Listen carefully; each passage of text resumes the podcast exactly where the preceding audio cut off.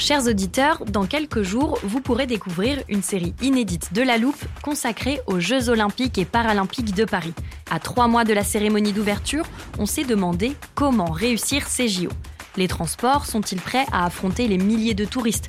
Le dispositif de sécurité est-il suffisant? L'enthousiasme sera-t-il finalement au rendez-vous? Pour répondre, on plonge durant cinq épisodes dans les archives des éditions précédentes, accompagnés des journalistes de l'Express. C'est à retrouver à partir du 13 mai sur toutes les plateformes d'écoute.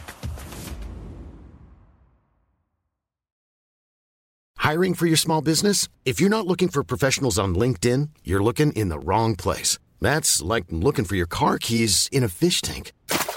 LinkedIn helps you hire professionals you can't find anywhere else, even those who aren't actively searching for a new job but might be open to the perfect role. In a given month, over 70% of LinkedIn users don't even visit other leading job sites. So start looking in the right place. With LinkedIn, you can hire professionals like a professional. Post your free job on linkedin.com slash people today.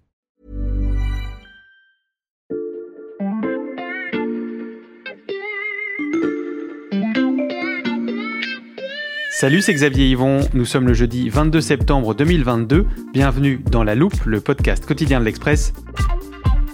Allez, venez, on va écouter l'info de plus près.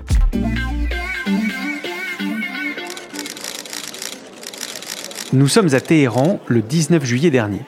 La scène se passe dans une salle à la moquette bleue, éclairée par des spots au plafond.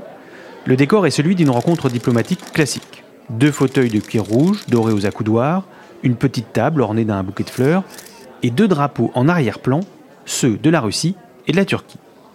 Au milieu de ce décor, un homme se tient droit comme un i, les mains croisées devant son costume bleu marine. Cet homme, c'est Vladimir Poutine. Il est filmé et pris en photo par une meute de journalistes, vous entendez les flashs.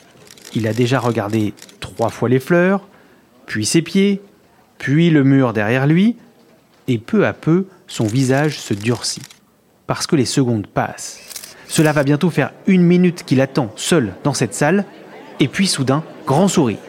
Vladimir Poutine lève les bras et tend une main amicale à Recep Tayyip Erdogan, le président turc.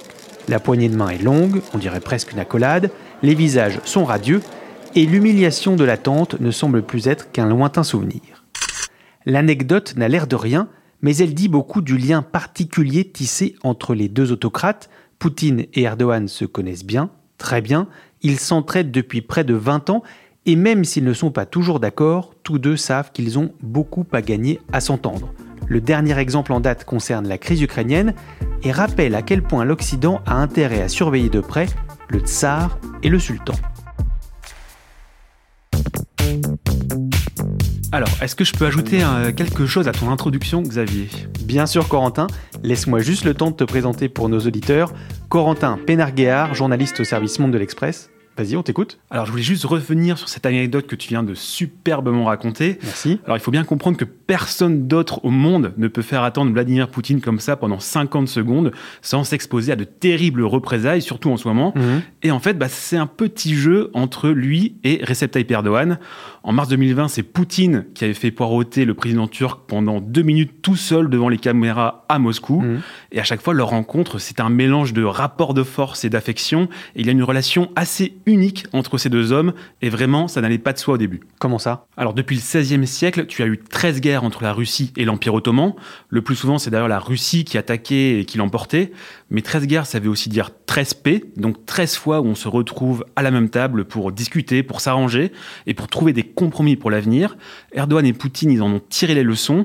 Aujourd'hui, ils arrivent à gérer cette relation potentiellement compliquée dans un Mhm. monde de plus en plus complexe. Alors justement, je te propose qu'on raconte cette relation depuis le début.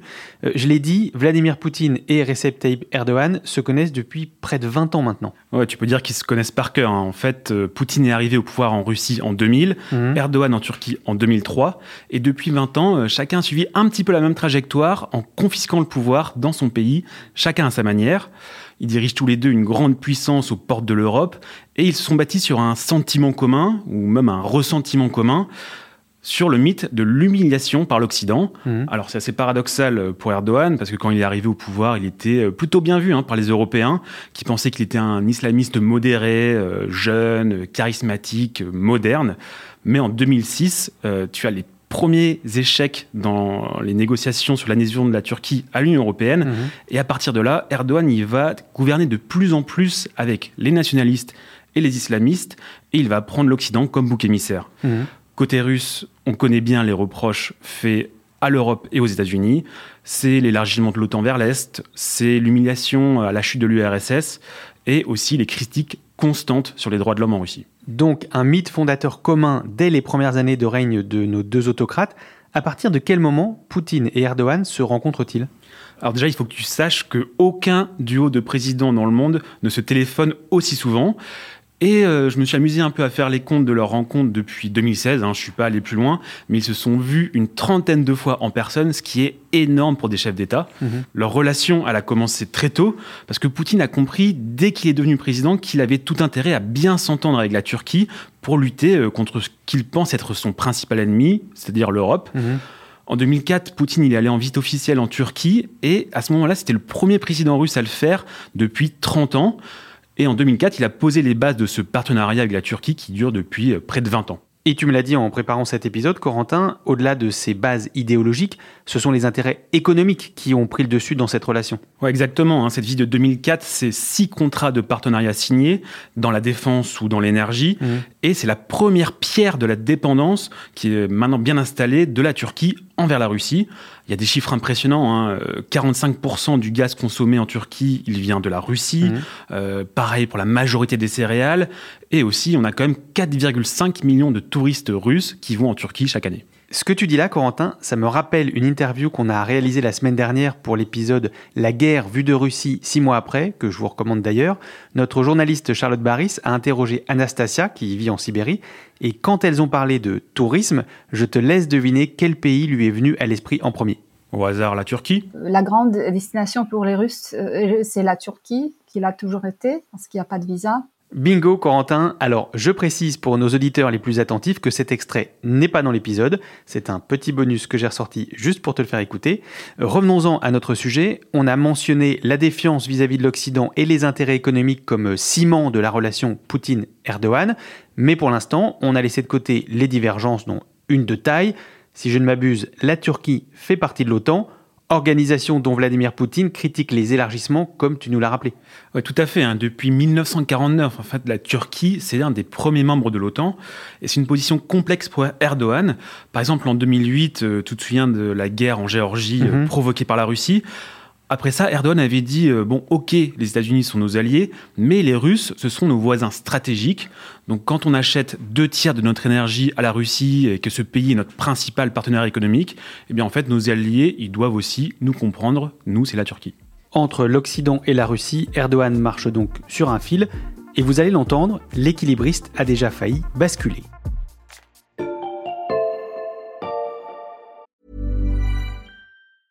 When you're ready to pop the question, the last thing you want to do is second guess the ring. At Bluenile.com, you can design a one of a kind ring with the ease and convenience of shopping online. Choose your diamond and setting. When you find the one, you'll get it delivered right to your door. Go to Bluenile.com and use promo code LISTEN to get $50 off your purchase of $500 or more. That's code LISTEN at Bluenile.com for $50 off your purchase. Bluenile.com code LISTEN.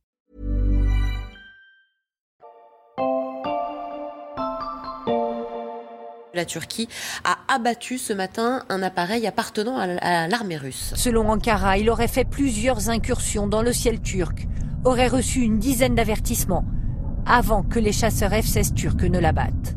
Moscou dément avoir violé l'espace aérien turc et qualifie l'acte d'incident très sérieux. Vladimir Poutine veut obtenir des excuses officielles de la Turquie. Petit saut dans le temps, Corentin, on est désormais fin novembre 2015, et cet avion de chasse russe abattu par les Turcs est sur le point de mettre fin à la connivence qu'on décrit depuis le début de ce podcast. Ouais, tout à fait. À ce moment-là, les deux pays sont vraiment proches de basculer et certains craignent même qu'on ait la première guerre entre la Russie et un pays de l'OTAN. Alors au final, on a seulement, entre guillemets, des sanctions économiques de la Russie contre la Turquie. Et après quelques mois de tension, euh, Erdogan finit par faire une lettre d'excuse à Poutine, ce qui est quand même Mm. relativement rare. Alors ça calme tout le monde, mais leur relation va quand même rester fraîche pendant quelques mois après ça. Et en fait, c'est l'épisode de tension le plus important entre Erdogan et Poutine, le plus critique, mais c'est clairement pas le seul. Oui, il y en a eu d'autres en Syrie notamment, mais aussi en Libye. Oui, bien sûr, ou même euh, l'Asie mineure, où on voit en ce moment euh, entre l'Azerbaïdjan et l'Arménie euh, des conflits, des échanges de tirs, et Moscou et Ankara défendent chacun un camp différent. Mhm. En fait, si la Turquie et la Russie sont opposées sur presque tous les terrains de conflit extérieurs, la relation personnelle entre Poutine et Erdogan, elle leur permet d'éviter l'affrontement direct. À chaque fois que la situation aurait pu euh, dégénérer, aurait pu basculer, tu as une rencontre ou un coup de téléphone qui permet de désamorcer la crise. Mhm. Alors les spécialistes à qui j'en parlais me parlaient tous d'une sorte de paix froide entre les deux hommes, euh, qui se parlent franchement, qui connaissent les intérêts de chacun et qui trouvent des compromis dans ce sens-là. Alors même si euh, Poutine et Erdogan se méfient beaucoup l'un de l'autre, c'est pas une alliance, c'est plutôt une danse soigneusement coordonnée. Et je crois que tu voulais nous raconter un autre acte de ce ballet soigneusement coordonné, Corentin, quelques mois après l'incident de l'avion de chasse. Ouais, bien sûr, je voulais te parler du 15 juillet 2016. Euh, J'imagine que tu t'en souviens, Xavier. hein. ce jour-là, des milliers de soldats turcs euh, lancent une mutinerie, ils s'emparent des chaînes de télévision turques, ils bombardent le Parlement et même le palais présidentiel. Alors Erdogan réussit malgré tout à se mettre à l'abri et il réussit surtout à prévenir ses soutiens qui alors descendent dans la rue et qui mettent fin à ce coup d'État. Dès le lendemain, Erdogan commence à purger la Turquie. Des juges et des procureurs embarqués par des policiers dans des cars. Des militaires haut gradés interpellés. Et des soldats traînés au tribunal devant une foule en colère, réclamant la peine de mort. Effectivement, je m'en souviens très bien, Corentin, mais quel est le rapport avec la Russie? En fait, très vite après ça, il y a un récit qui s'est imposé dans les esprits, bien aidé par les médias russes à l'époque. Mhm. C'est que Poutine aurait prévenu lui-même Erdogan que ce coup d'État était imminent. Alors c'est tout à fait possible, hein, euh, mais par contre, c'est vraiment invérifiable. Et c'est comme ça que Poutine aurait gagné une forme de loyauté de la part d'Erdogan? Ouais, ce qui est intéressant, c'est que l'Union européenne aussi a soutenu Erdogan dans cette période et a dénoncé ce coup d'État très très vite dans la nuit. Mais par contre, les Européens, au même moment, ils ont rappelé l'importance euh, de l'état de droit dans les mesures qui allaient suivre, parce qu'ils savaient très bien ce qui allait se passer avec les purges en Turquie. Alors le soutien de la Russie, par contre, lui, il avait aucune condition et ça semblait euh, plus authentique pour les Turcs. Trois semaines plus tard, Erdogan, il était à Saint-Pétersbourg pour négocier une protection militaire personnelle pour son palais présidentiel. Mhm. Et quelques mois après, il s'en servait pour annoncer euh, l'achat du système de défense antiaérien russe S-400. Forcément, ça a créé une énorme colère au sein de l'OTAN et c'était un coup de maître de Vladimir Poutine. Un coup de maître de Poutine qui a donc relancé la chorégraphie de nos deux danseurs quelques années seulement avant l'invasion de l'Ukraine.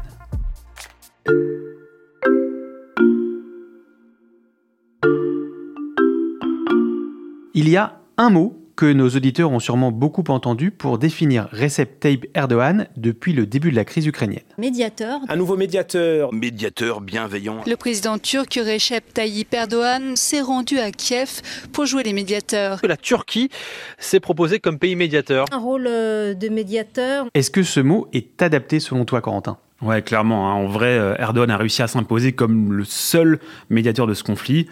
On sait très bien qu'Emmanuel Macron a essayé, euh, Mm. même le Premier ministre israélien, mais ils ont tous les deux échoué.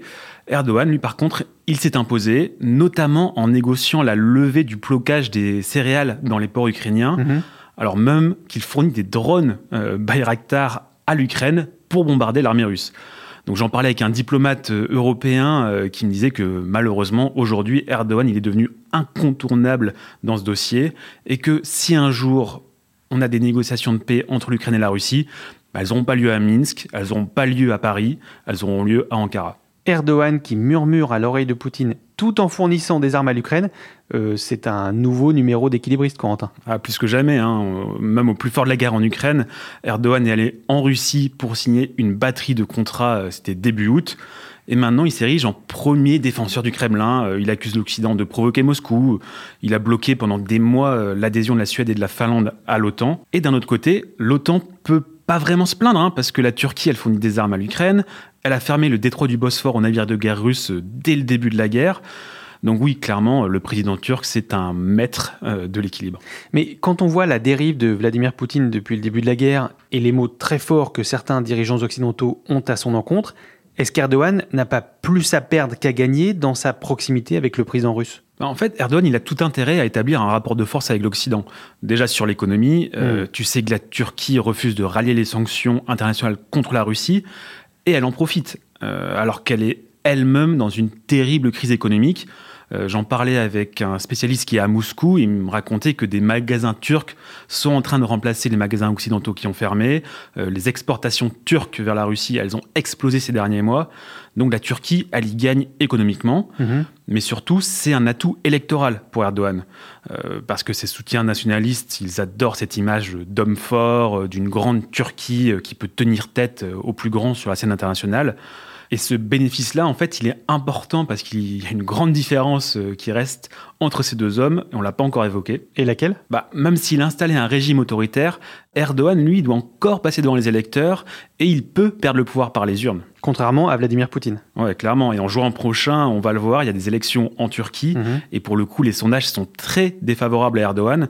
Sa coalition, euh, qui est un mélange de conservateurs, d'islamistes euh, et de ultranationalistes, elle n'a pas plus d'un tiers des voix dans les sondages pour l'instant. Mhm. Et en ce moment, euh, le président, il doit aussi affronter la colère des milieux économiques, de certains médias et aussi d'une partie de la société civile. Donc, au moins jusqu'à cette élection, le sultan a intérêt à continuer de se rapprocher de la Russie. C'est l'hypothèse la plus probable mhm. et ça annonce rien de bon pour euh, sa relation avec l'Europe.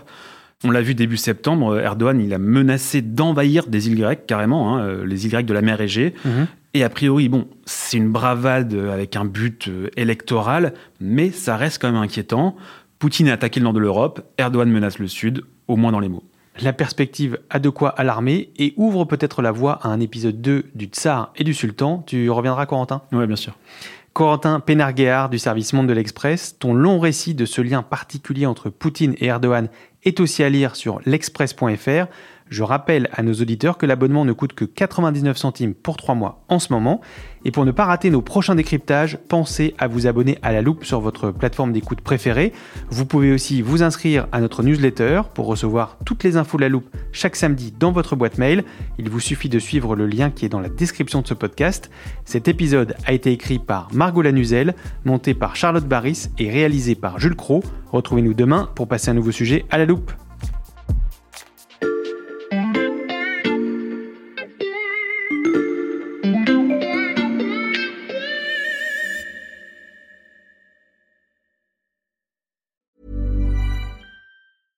Small details are big surfaces. Tight corners are odd shapes.